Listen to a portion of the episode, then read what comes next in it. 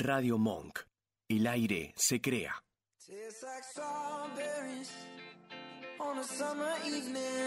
El mundo de Juliana.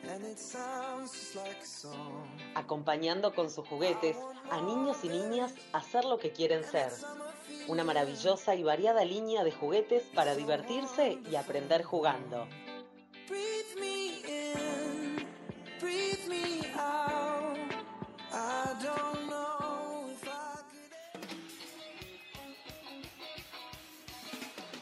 ¿Andás necesitando lentes? En Óptica Medins tenemos amplia cantidad de modelos de gafas de sol y anteojos recetados.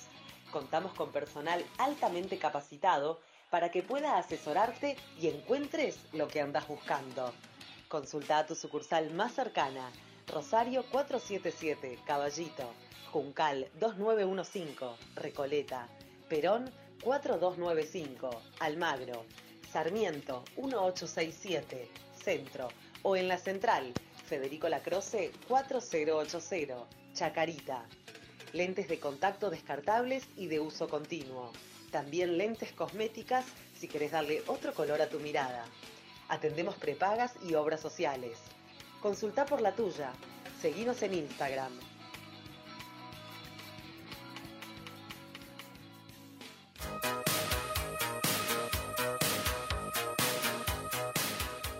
Queremos dar las gracias a un nuevo auspiciante de este programa, que es un agente de viajes, que tiene una página de youtube.com y de Instagram, Paseando con Marcelo. Su sueño es mostrar la Argentina. Pueden seguirlo en sus redes sociales para sus promociones y viajes.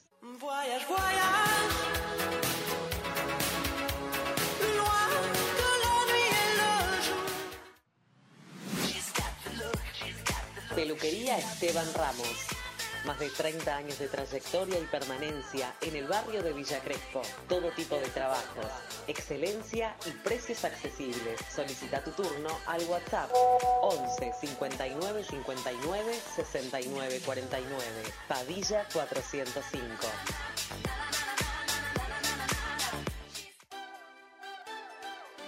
City Kids, tu juguetería favorita.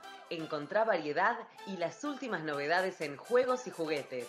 Siete sucursales te esperan, cuotas sin intereses y promociones todos los días. Seguinos en nuestras redes y visitanos en citykids.com.ar.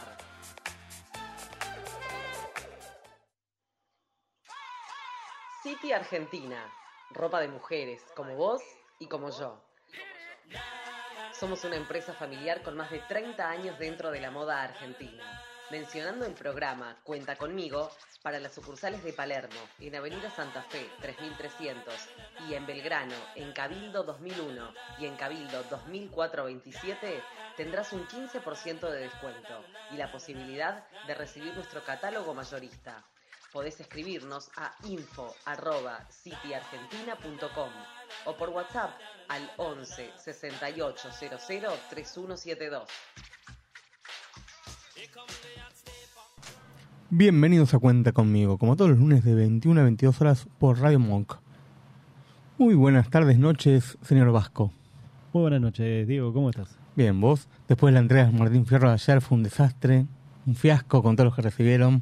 O sea que yo me había olvidado que en los Martín Fierro llegué justo a agarrar la parte final. Y bueno, pero aparte fue mal dado al gran hermano, el de oro. Me enteré de eso, me enteré de que le dieron a gran hermano. No sé, ¿qué, ¿quién los clasifica? ¿Este Ventura? Eh, ¿Pagan plata de por medio por abajo de la, de la mesa como antiguamente? Ahora, yo no entiendo igual eh, qué tiene de, de original un programa que viene siendo exactamente igual desde que se creó, que es el hecho de meter 8 y 8 personas dentro de una dentro de una casa. No, la verdad no, no, lo- no, lo, no lo logro entender. Yo menos, porque la verdad que viven en, en una- mejor que, un, que uno, que la verdad que, que una persona normal. O sea, se alimentan, ganan plata, morfan, Pero no trabajan. El último que recuerdo que creo que me llamó un poquito la atención fue eh, uno que había una vaca, Mm, que, tenía- que tenían que ordeñar una vaca. Si querían tener leche, tenían que ordeñar una vaca. mm. Eh, pero creo que fue el, el último que, que me acuerdo. Mm. Así que tuvo algo, algo raro, original, por así decirlo. Sí. Pero después son todos iguales. Todo lo mismo. Eh, bueno, hoy vamos a hablar en el programa de una película que se llama 1984, porque estamos dentro del año 1984, que tiene que ver un poco con eso, con el tema de lo que era el Big Brother y todo lo demás que pasaba en ese momento. No sé si la viste alguna vez esa película. No, no, no vi la película, leí el libro. Mm, Entonces vos tenés más data que yo con respecto a... No, no sé. No, no, ahí ahí no, no me animaría, no me animaría a competir con eso, con la data, con la data que tenés vos. Yo tengo poca data, por eso yo quiero una ayuda tuya más que nada en este caso. No, la verdad, eh, es un muy buen libro de George Orwell, Exactamente. eh, en el cual te abre mucho la cabeza para lo que es eh, el control, por así Mm. decirlo. O sea, de qué tan controlado uno está. o que te controlan de afuera. Claro, por eso, o sea, qué tan controlado uno está, qué, qué, qué tanto no te das cuenta que te miran y sin embargo ven más de lo que uno mismo ve. Exactamente. ¿Hasta dónde puede llegar el ojo humano o la persona que te está persiguiendo con respecto a las cámaras, al resto de la ciudad de Buenos Aires, o mismo en el tránsito, o por todos lados? O mismo incluso, esa, esa persona, eh, yo considero, no sé, no sé si estarás eh, de acuerdo, que en algunos casos te empieza a conocer mejor de lo que te conoces vos. Y sí. Es más, cuando uno va a cualquier lado a comprar con tarjeta de débito, o por ejemplo, haces, eh, no sé, una atracción en un banco, Sí. ya pones los datos en el cajero, ya, ya estás exponiendo tus datos a otra persona que no sabe dónde va a parar eso. No, no, pero, pero yo, me- yo me refiero a, eh, a esto de... mm, te conocen a partir de, de que abrís los ojos directamente. Mm. O sea, de que abrís los ojos. Vos, por ejemplo, eh, ¿vos te acordás lo primero que haces No. cuando abrís los ojos? Y me levanto, me lavo la cara y sigo en el día, o sea, No haces nada más. desayuno, Pero antes, antes de lavarte la cara y eso, ¿haces algo más?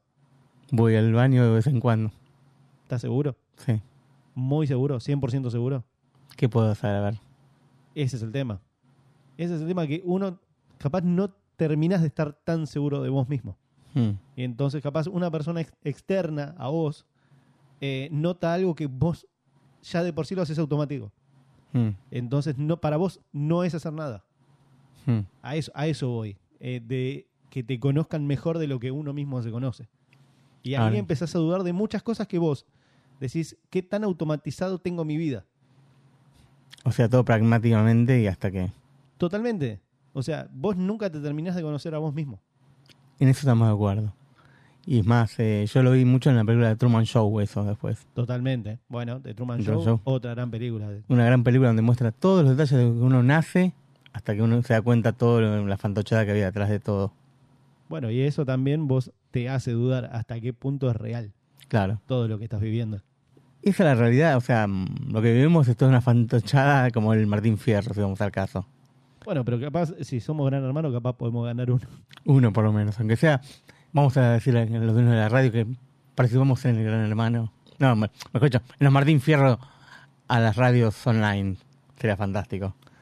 Bueno, vamos a ir al primer tema musical mejor, Me gusta. de Fito Páez, El amor después del amor.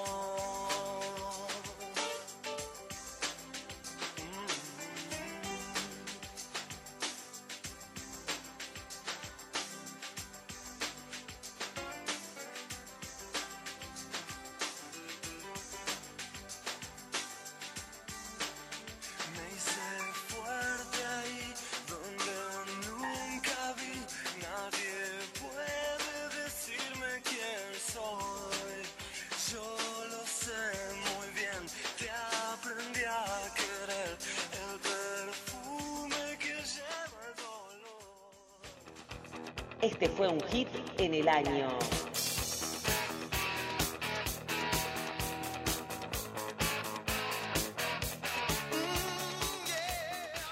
Tina Turner. What is love got uh, with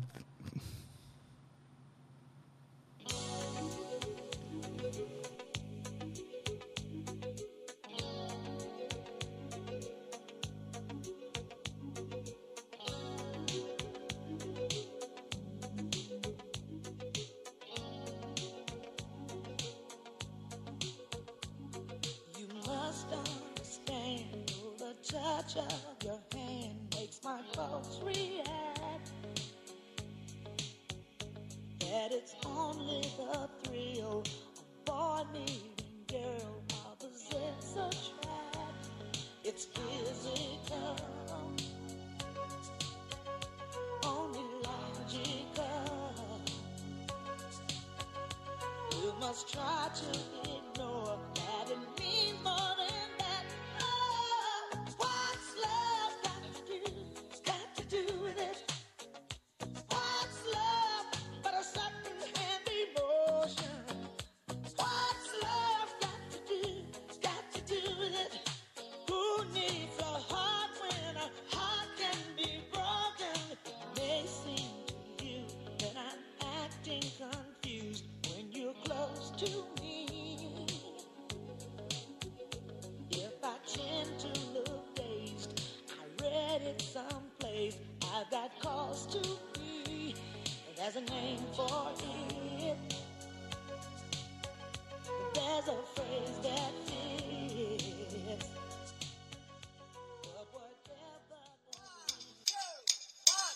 Lo sentía como un momento mágico, pero puedo evitar sentir la misma sensación cuando voy a ver una película sentada, mirando la pantalla en una sala oscura, donde se junta armónicamente para ver esa película. Eran los años 80, 90, del cine del bueno.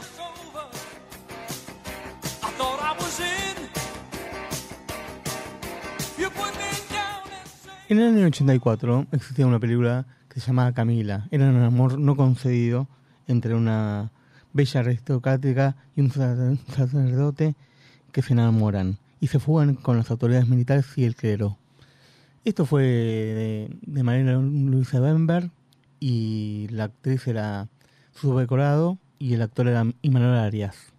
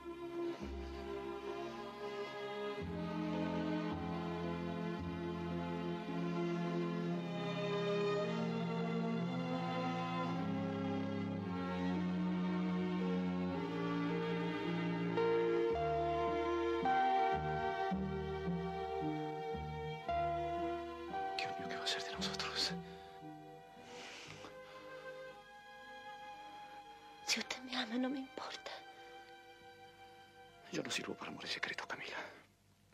Yo tampoco. Solo puedo darte escándalo y oprobio. No le temo a nada. ¿Querés que te diga una cosa, Adolfo Gorman? Maldigo el haberte conocido. En vez de pensar en tu hija, lo único que te preocupa es tu apellido. Estás enfermo de orgullo. Todos están enfermos. De violencia. De sangre. ¿Alguien levanta la voz para salvar a mi hija? Nadie. Nadie piensa en ella. La iglesia piensa en su buen nombre. Vos pensás en tu honor. Rosas en su poder. Los unitarios en cómo derribarlo utilizando este escándalo. Pero mi hija aquí.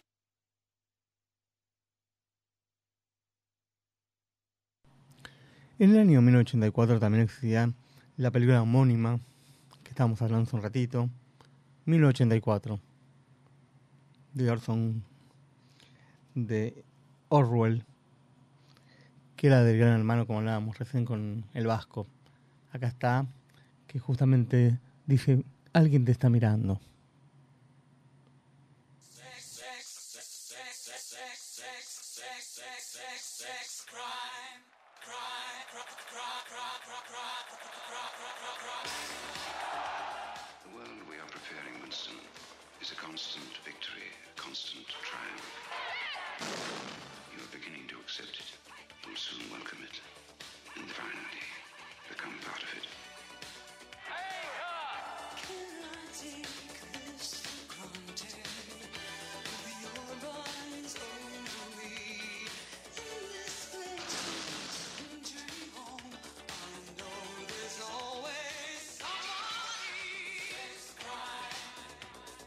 1949, George Orwell had a vision of the future.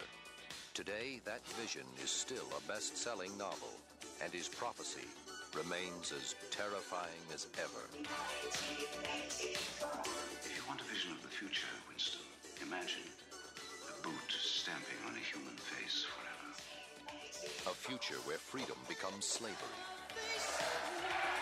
where privacy is forbidden, the past forgotten, and where living people simply vanish.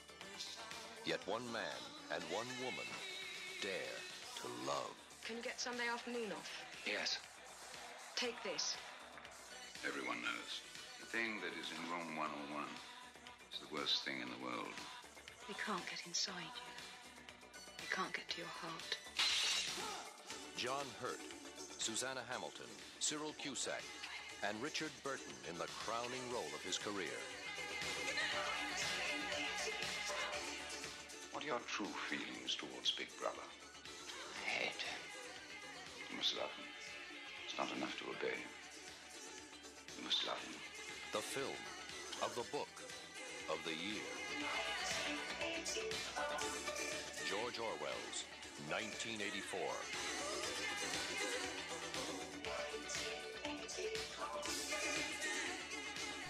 Ahora, ¿quién no vio esta película en su vida, en los años 80, 90, hasta el año de hoy? Es inigualable. Ghostbusters, Casa de Fantasmas.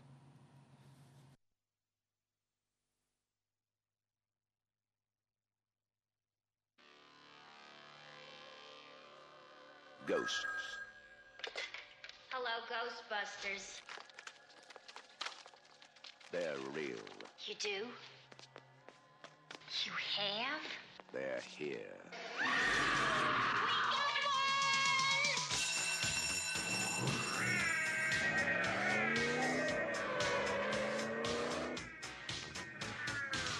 Ghostbusters. Hey, anybody see a ghost? They catch the ghost that won't stay dead. Ghostbusters! They're armed. They're dangerous. Try to imagine all life as you know it stopping instantaneously and every molecule in your body exploding at the speed of light. All right, that's bad. Okay. All right, important safety tip. Thanks, Egon.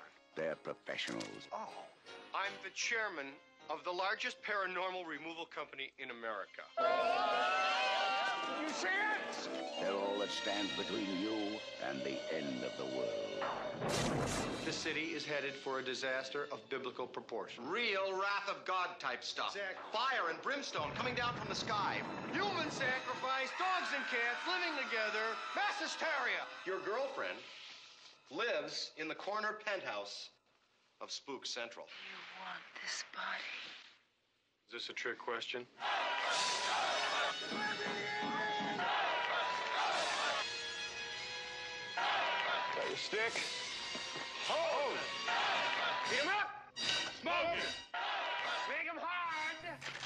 Sin duda, una de las mejores películas de la historia fue esta, que hasta el día de hoy está la quinta parte en todos los cines. Esta es Indiana Jones y el Templo de la Perdición. Una de las mejores películas de Indiana Jones.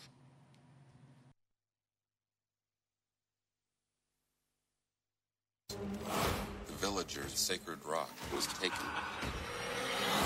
Village stories, Dr. Jones. Fortune and glory, kid. Fortune and glory.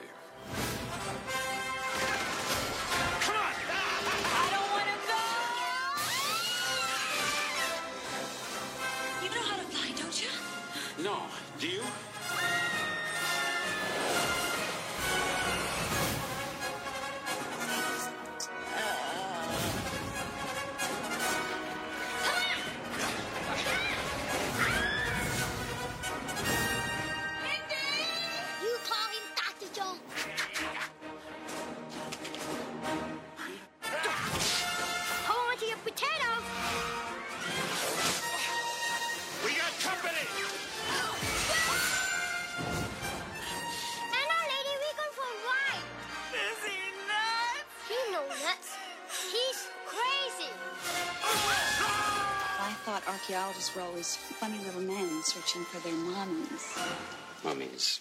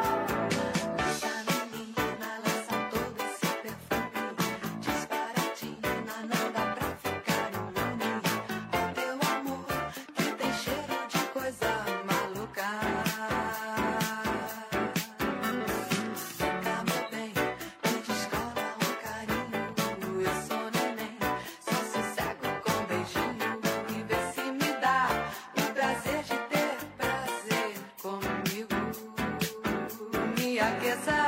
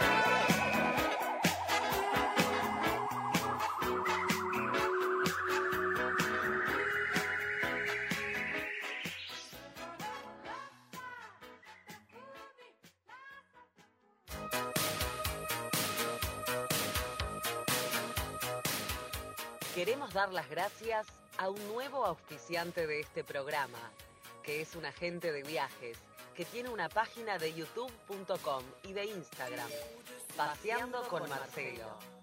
Su sueño es mostrar la Argentina.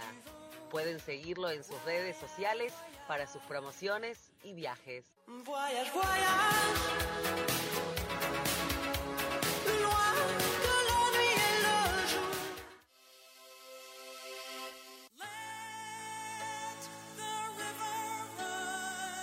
Aquellos años 80 y 90, escuchaste un clásico. ¿Sabías que fue el tema principal de la película del año.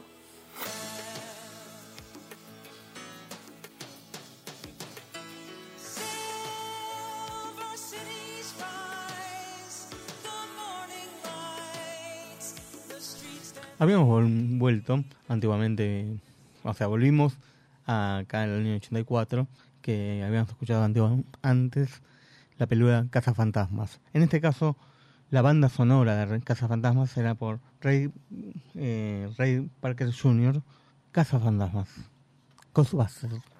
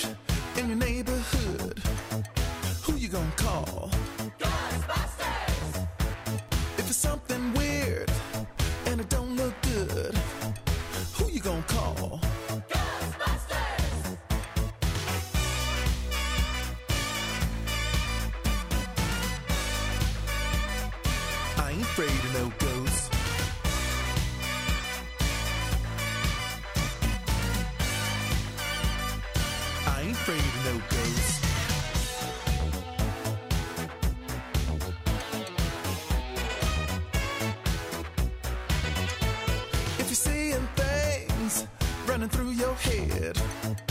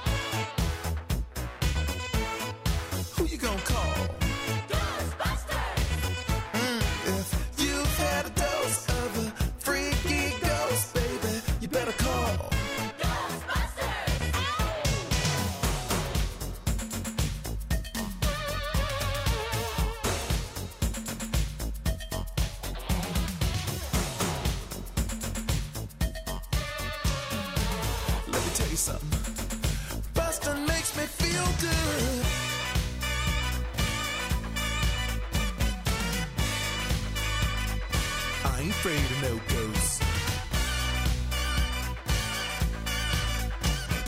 Uh, I ain't afraid of no ghosts. Don't get caught alone, oh no. Ghostbusters! When it comes through your door, unless you just want some more,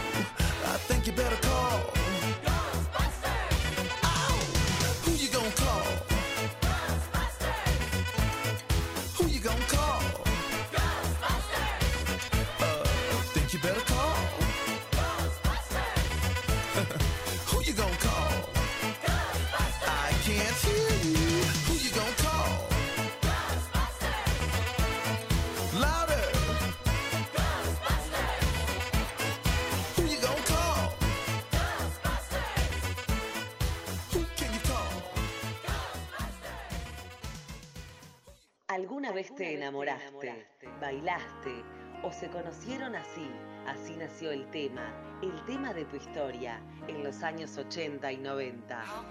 Just let you walk away. Just let you leave without a trace. www.radiomonk.com.ar Somos radiomonk.gmail.com 11 32 15 93 57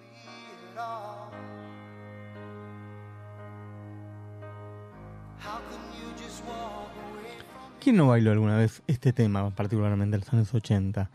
Todos los que pasamos por los 80 y por los 90 conocemos a Alejandro Lerner con este tema llamado Todo a Pulmón. Y digamos, que vuelvan los lentos, ¿o no? ¿Vos bailaste alguna vez tanto tiempo lentos, Vasco? Eh, sí, en, en algún momento solía, solía, solía bailar lentos. Y era un. Creo que, era en primaria. En primaria. Sí. Porque ahora no hay boliches que pasan lentos.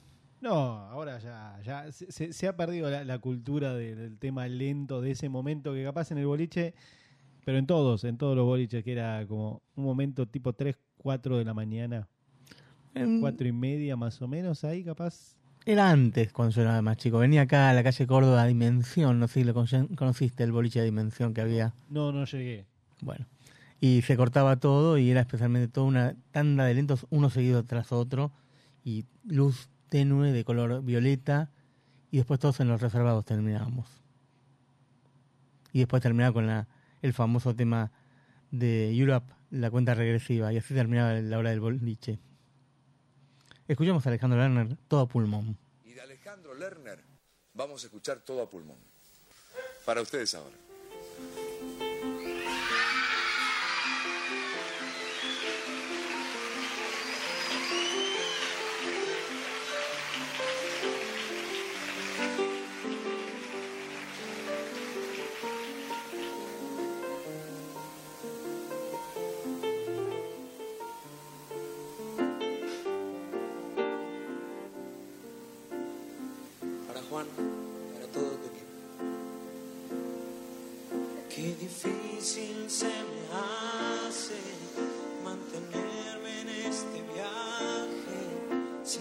Saber a dónde voy en realidad. Si es de ida o de vuelta, si el furgón es la primera, si volver es una forma de llegar.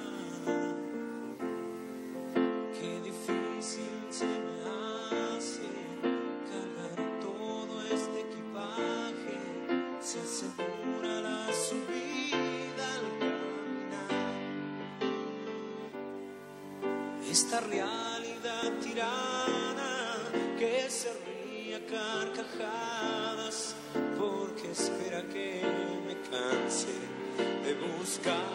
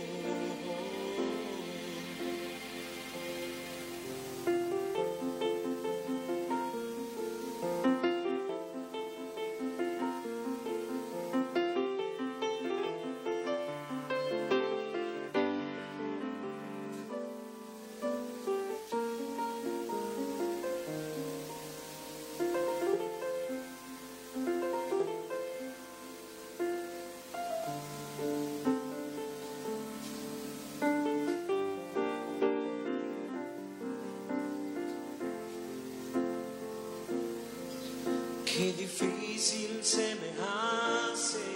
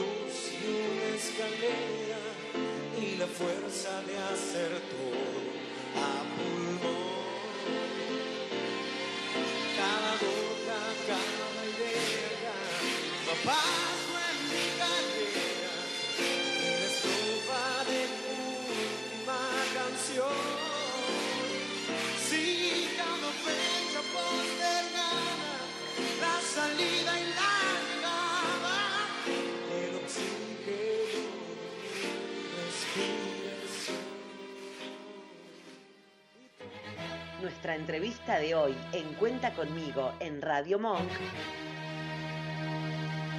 es con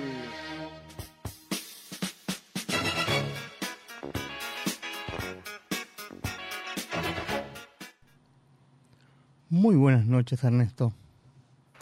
Hola, buenas noches, ¿cómo estás? Bien, ¿vos? ¿Quién es Ernesto Ardito?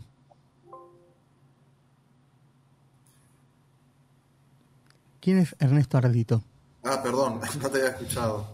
Bueno, soy cineasta, hago películas desde hace 20 años, que estrené la primera película que se llama Raimundo, sobre el cineasta desaparecido Raimundo Gleiser.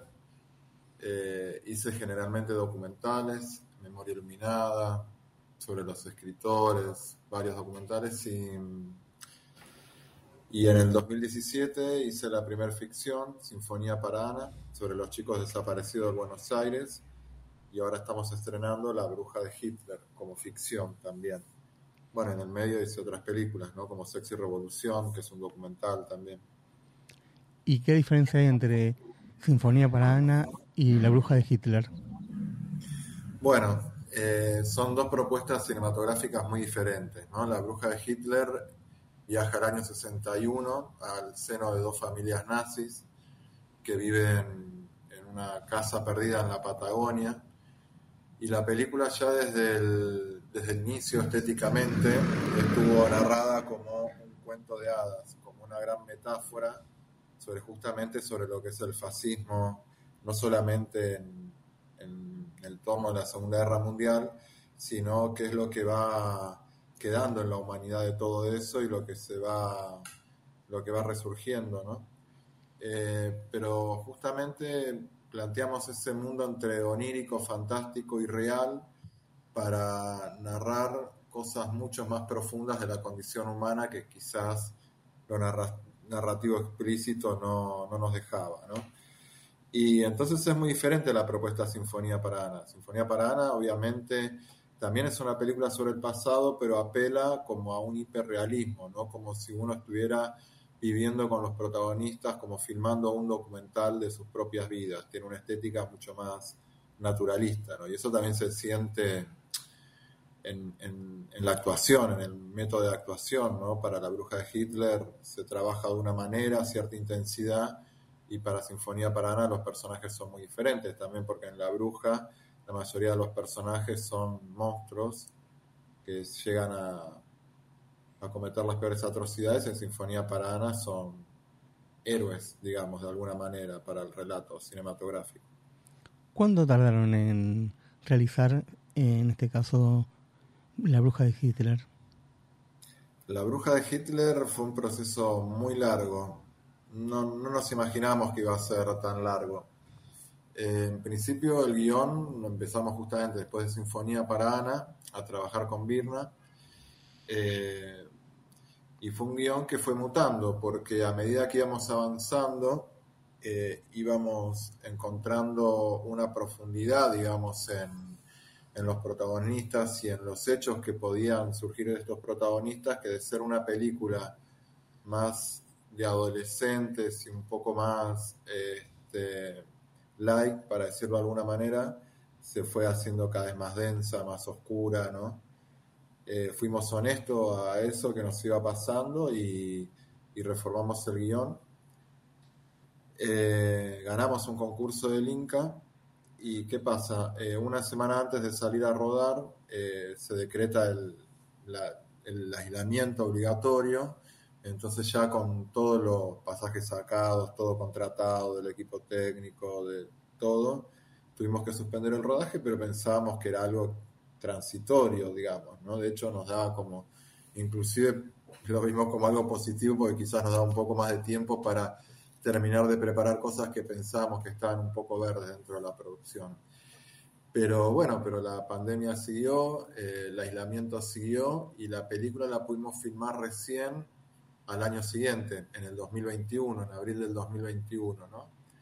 Eh, y con todos los condicionamientos que había para filmar en ese momento, que justamente fuimos la primera película que salió a filmar eh, con el protocolo de pandemia, lo que éramos también una especie de, no digo conejillo de India, pero sí quizás un caso testigo para que el Instituto de Cine o, o quienes nos apoyaban eh, iban viendo qué iba pasando con nosotros. Y este y bueno, lo que hicimos fue generar como una burbuja donde el equipo técnico, los actores, todos nosotros no teníamos contacto con el exterior. Había un equipo de producción en otro lado.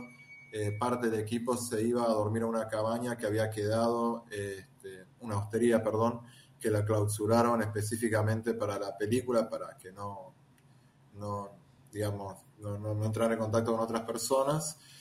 Y nosotros nos quedamos a dormir y a, y a, trabajar ahí en el mismo escenario donde, donde filmamos las películas. Entonces eso también le dio una carga mucho más fuerte a, a todo el elenco, ¿no? que, que estaba viviendo en el mismo lugar donde sus personajes transitaban. Y, y bueno, así que fue como hacer dos películas en una. Hacer una película en pandemia fue como productivamente, no por lo financiero, que sí fue un gasto más grande, sino también por todo el diseño de, de producción y, evitar de que de alguna manera este contratiempo que era mundial no afectara la parte artística de la película, lo que queríamos decir. Igual, bueno, tuvimos un montón de inconvenientes, ¿no? De, bueno, que el camarógrafo le dio positivo de, de COVID al tercer día, este, al final no tenía nada, pero, pero bueno, él y, la persona con que dormía, el gaffer, que es el, asistente de fotografía, no estuvieron una semana en el rodaje, o sea que el, director de fotografía y el eléctrico y el asistente de cámara se hicieron cargo de toda la fotografía de la película durante una semana. Esas cosas iban pasando en ese contexto. Este, así que bueno, digo, eh, fue muy intenso. Mm, Fue muy intenso, incluso el equipo humano de la película quedó muy unido, ¿no? Después de eso y somos muy amigos y, nos seguimos hablando y, charlando. Este, pero también todos, era la primera vez que de estar un año exclusivamente aislado en tu casa, salías a convivir con todo un colectivo de personas que a muchísimas no las conocías. Entonces también fue como una experiencia humana, digamos, social muy fuerte el rodaje de La Bruja de Hitler, ¿no? ¿Y cómo la definirías a la película en pocas palabras? ¿Como un documental, una ficción? un- No, no, la película es una ficción, inclusive eh, utiliza todos los recursos posibles del lenguaje cinematográfico en cuanto a la plástica cinematográfica, en cuanto a lo expresivo, ¿no? Más allá de lo que está contando en sí mismo, más allá del texto, más allá de, de otras cosas. Eh, y la película justamente es una gran metáfora sobre lo que nos puede pasar como humanidad o lo que está pasando en muchos lugares, eh, sobre el comportamiento en los núcleos más internos, ¿no? Que uno piensa al nazismo, Hitler, este, una superestructura de, un gobierno dictatorial, eh, pero en realidad el, nazismo se vive en, muchos aspectos, en nuestra casa, en el trabajo también, ¿no? En el sentido de que eh, no solamente es la intolerancia y el odio al que es diferente y tratar de normalizar todo lo diferente, sino también en cuanto a los conceptos de estética, de belleza, ¿no? ¿Qué es lo lindo, qué es lo feo? Esa búsqueda esa supremacía de, de que los rubios, los de ojos celestes son mejores que los morochos, bueno, todos elementos y que obviamente los morochos no, no tienen derecho a un montón de cosas y que lo demás eh, sí, por el solo hecho de, de ser de una manera, ¿no? Este, bueno, eso es algo que, que se vive en las escuelas sobre todo, ¿no? O sea, quienes son víctimas de bullying. Eh, la película habla de todo eso, por eso es una película muy fuerte, porque también va como al extremo, ¿no? A la médula de lo que puede llegar a ser un ser humano. Digo, esto no lo digo como algo de, de que está lleno de, de sangre la película, no, no hay sangre en la película, sino que es una película donde justamente te da más terror porque lo terrorífico no lo llegas a ver a fondo, en el sentido de que no llegas a ver la figura a la cual tenés que combatir, sino que todo eso está dando vuelta todo el tiempo y hay muchas víctimas, los adolescentes justamente de la familia que son los protagonistas toman diferentes decisiones frente a ese mandato paterno frente a formar parte de una familia de esas características y donde vos vas viendo también los comportamientos de la sociedad, ¿no? El silencio, el trauma, el, el, quiénes se rebelan, qué pasa con los, con los que se rebelan, ¿no? Diferentes decisiones. Habían hecho antes una película un mediometraje, Nación. ¿Qué diferencia hay entre esta y Nación? Bueno, Nación lo que hace es eh, narrar los conceptos ideológicos y a la vez las diferentes formaciones de los grupos de ultraderecha que obviamente se cristalizan en, en Argentina, en la historia argentina a partir del siglo XX, que se cristaliza obviamente durante la Segunda Guerra Mundial, pero que después eh, van con publicación de periódicos, etcétera, etcétera, eh, pero que después esos mismos conceptos eh, se continúan en la dictadura militar. Entonces, eh, este, la película La bruja de Hitler tiene bastantes elementos de Nación. Por ejemplo, hay en Nación un sacerdote, Leonardo Castellani, que da unas homilíadas que, que bueno, que son totalmente eh, manuales de ado- ado- adoctrinamiento nazi, para decirlo de alguna manera, ¿no? Pero adaptados a la sociedad argentina del momento. Y, ese documento está también en la película La bruja de Hitler como parte de la radio que escuchan los miembros de la familia, ¿no? Eh, y bueno, más allá de, de que siempre nosotros nos pasa, nos pasó también con Sinfonía para Ana, que en conjunto con una ficción tenemos una investigación documental que sirve siempre como background para nosotros ir más en profundo que el propio relato, que el propio cuento, que la propia historia, sino que conocer más eh, toda esa profundidad de los personajes y sobre todo también para el arte. Eh, digo, tanto en Sinfonía para Ana como en La Bruja de Hitler, nosotros eh, para el arte eh, nos sirvió mucho eh, todo lo que son las fotografías, filmaciones y documentos que, que nosotros fuimos incorporando en los documentales, ¿no? Este, porque claro, para hacer reconstrucciones es mucho mejor partir de, esa, de ese documento real que puede ser una fotografía y no inventar de la nada. Eh, pero bueno, eh, eso es un poco lo que me preguntaste, creo. Y con respecto a la familia, es la familia de mm, Hans, que era el padre, y tenía las hijas en La Bruja de Hitler, ¿no? La familia está conformada por un hijo, que es Hans, una hija adoptiva, que es Frida, eh, la hija más pequeña, que es, eh, que es Emma. Y la familia, la huésped, tiene un matrimonio también con una hija que es Gretel. Y Emma es una niña de 11 años, Hans de 18, Frida también 18 y Gretel un poquitín más grande, pero está en, esa edad también, sí. Eh, y bueno, como te decía hace un rato, ¿no? Los chicos están en un laberinto y tratan de resolver qué van a hacer con todo eso, ¿no? Con diferentes decisiones. Y consiguieron todo lo que es vestuario de época.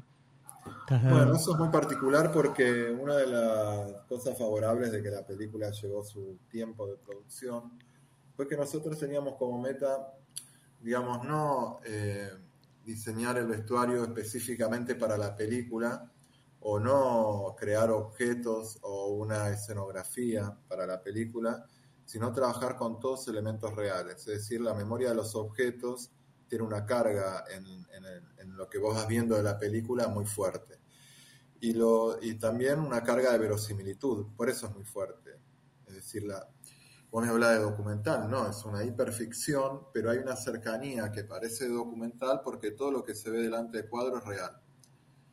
Y, con el vestuario también estuvimos dos años yendo a, digamos, a buscar ropa antigua a los diferentes lugares donde se puede llegar a conseguir, eh, ir armando el, diseño desde ese lugar, reconfeccionando eh, ropas que ya estaban hechas, porque digo, es muy importante las texturas de la tela, ¿no? Que hay telas que ya no, no se fabrican, de la misma manera que vos tomás un libro de esa época y no es igual que un libro de hoy, ¿no? Entonces, eh, fuimos bastante exhaustivos en, en el tema del arte, de la película. Bueno, Ernesto, te agradecemos mucho, mucho el reportaje de hoy. Estamos acortados del tiempo, estamos terminando el programa justamente. Bueno, Diego, bueno, te, te agradezco mucho y te mando un abrazo muy grande. Igualmente para vos. Gracias por todo. Chao, chao. Seguimos acá en Cuenta conmigo. Y ahora vamos despidiéndonos. Hasta el próximo lunes. Chau, chau.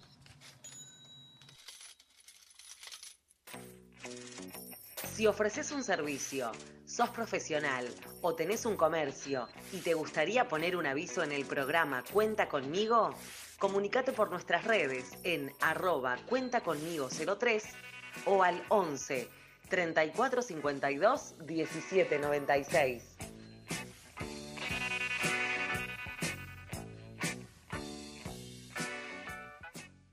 Tastes like strawberries El mundo de Juliana, acompañando con sus juguetes a niños y niñas a ser lo que quieren ser. Una maravillosa y variada línea de juguetes para divertirse y aprender jugando.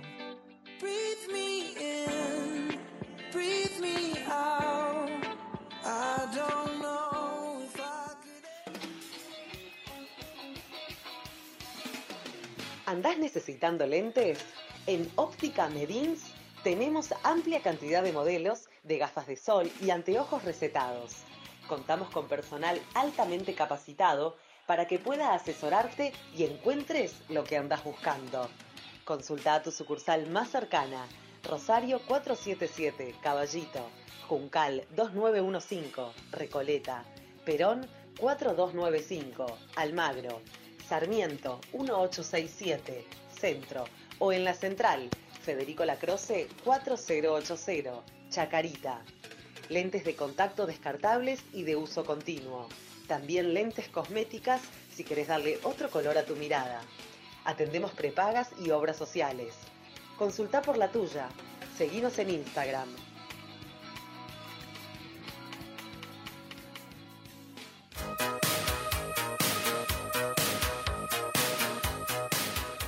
Queremos dar las gracias a un nuevo auspiciante de este programa, que es un agente de viajes, que tiene una página de youtube.com y de Instagram, Paseando con Marcelo. Su sueño es mostrar la Argentina. Pueden seguirlo en sus redes sociales para sus promociones y viajes. Voyage, voyage.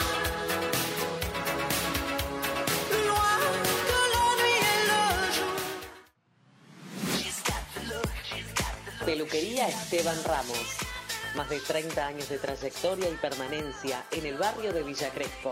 Todo tipo de trabajos, excelencia y precios accesibles. Solicita tu turno al WhatsApp 11 59 59 69 49. Padilla 405.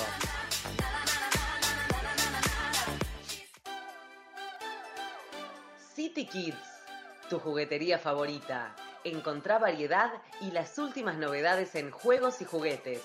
Siete sucursales te esperan, cuotas sin intereses y promociones todos los días.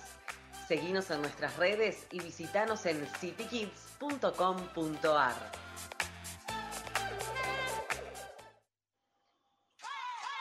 City Argentina, ropa de mujeres como vos y como yo. Somos una empresa familiar con más de 30 años dentro de la moda argentina. mencionando el programa Cuenta conmigo para las sucursales de Palermo, en Avenida Santa Fe 3300 y en Belgrano, en Cabildo 2001 y en Cabildo 2427, tendrás un 15% de descuento y la posibilidad de recibir nuestro catálogo mayorista.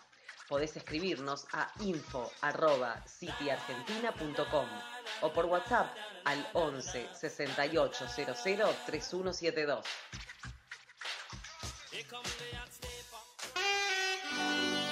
Gracias por escucharnos como cada día lunes, desde las 21 horas de la Argentina hasta las 22.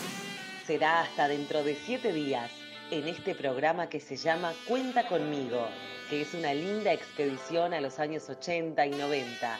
Busca utilizar la magia del medio radiofónico para trasladar a sus oyentes al pasado de esas décadas. En la conducción, Diego Aladef. En la operación técnica, El Vasco. En la locución general, Silvana Zapop Golsef.